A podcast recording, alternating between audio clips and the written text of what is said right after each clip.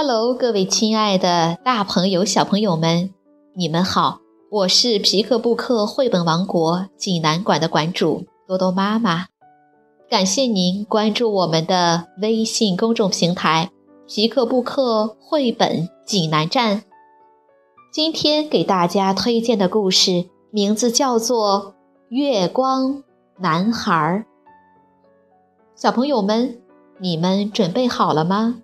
下面就跟着多多妈妈一起走进皮克布克绘本王国吧。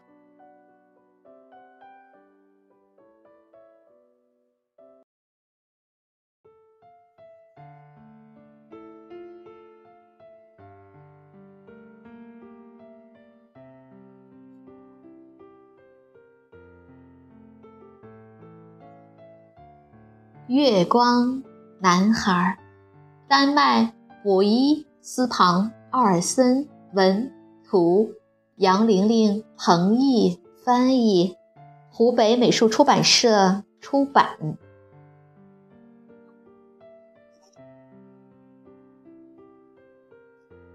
月亮高高的挂在天上，大地一片黑暗，只有池塘的水面光滑又明亮。月亮低头一看，发现水里还有一个月亮，他好奇极了。一个月圆之夜，月亮叫来了月光男孩，对他说：“你能不能到下面去一趟，把另外一个月亮给我带回来？我想见见他。”月光男孩也想见见他。就说：“好啊，那我去啦。”他立刻找来了一个过去装星星的篮子。我会把另一个月亮装在篮子里带回来。说完，他就朝下跑去。一不小心，他踢到了一颗小星星，把它变成了一颗流星。可是他自己。并没有看到，他看到下面有一朵云，就想躺在那上面一定很柔软，我该躺下来在上面歇一会儿。可那朵云实在是太软了，他直接从云里掉了下去。当他从云层下面钻出来的时候，浑身都湿透了。在云层的下面，还遇到了一架大飞机。飞机上的大人都在忙着想自己的事，没有人看到他。不过有一个小女孩看到了，她说：“我看到飞机外面有一个男孩。”他妈妈说：“瞎说，那不过就是一个普通的月亮。”月光男孩穿过一大群鸟，朝下面飘去。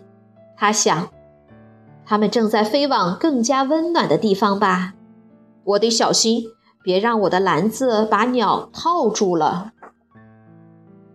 突然，一阵狂风吹过来，嗖，把它吹到了一边。接着，又一阵狂风吹过来，呼。把它又吹了回来。他继续往下飘的时候，碰到了一只风筝。他心想：“我可不愿意把这个可怕的东西带回家。”幸亏它被拴住了。接着，他遇到一只蝙蝠，又遇到一只鸟和一些五月金龟子，一些蜻蜓。一些飞行的种子，还有一个气球。看着这个像月亮的东西，月光男孩想：“我可不想跟他说话。”几个男孩把球踢得很高，踢到了空中。球看上去很友好，但月光男孩想：“我还是觉得球抬得太高了。”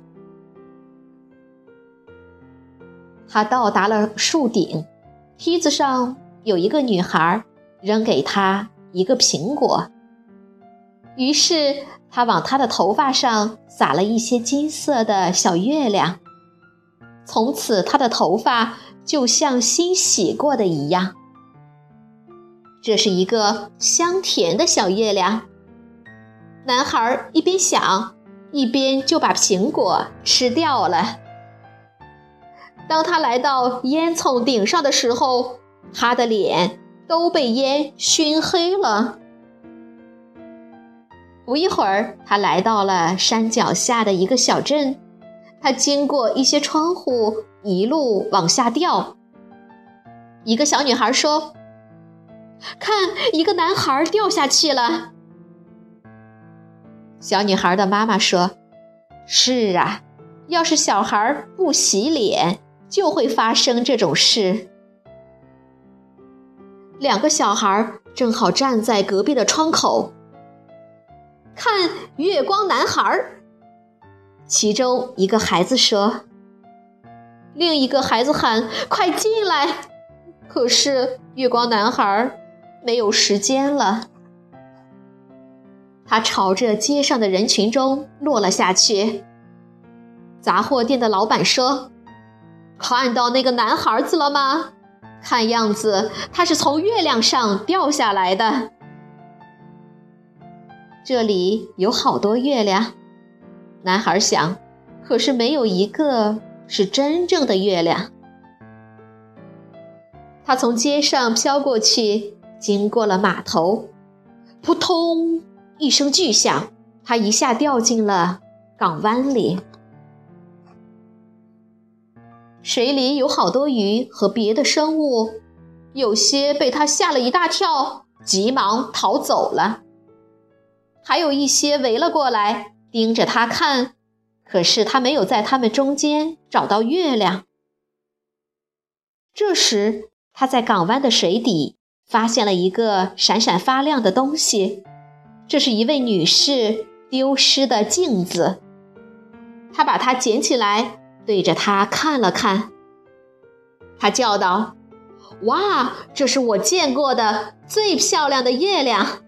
我要把它带回家。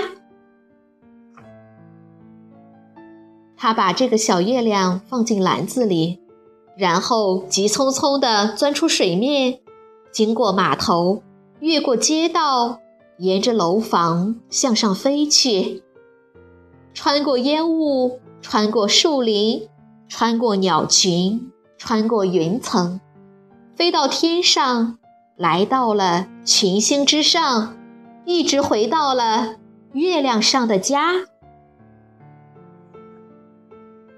月亮看着月光男孩从水下找到的东西，他也觉得这另外一个月亮是他见到过的最漂亮的月亮，又英俊又友善。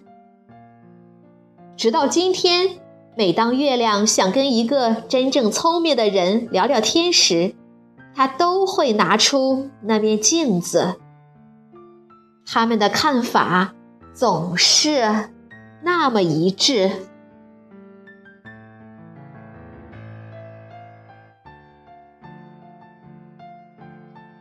小朋友们，这个故事好听吗？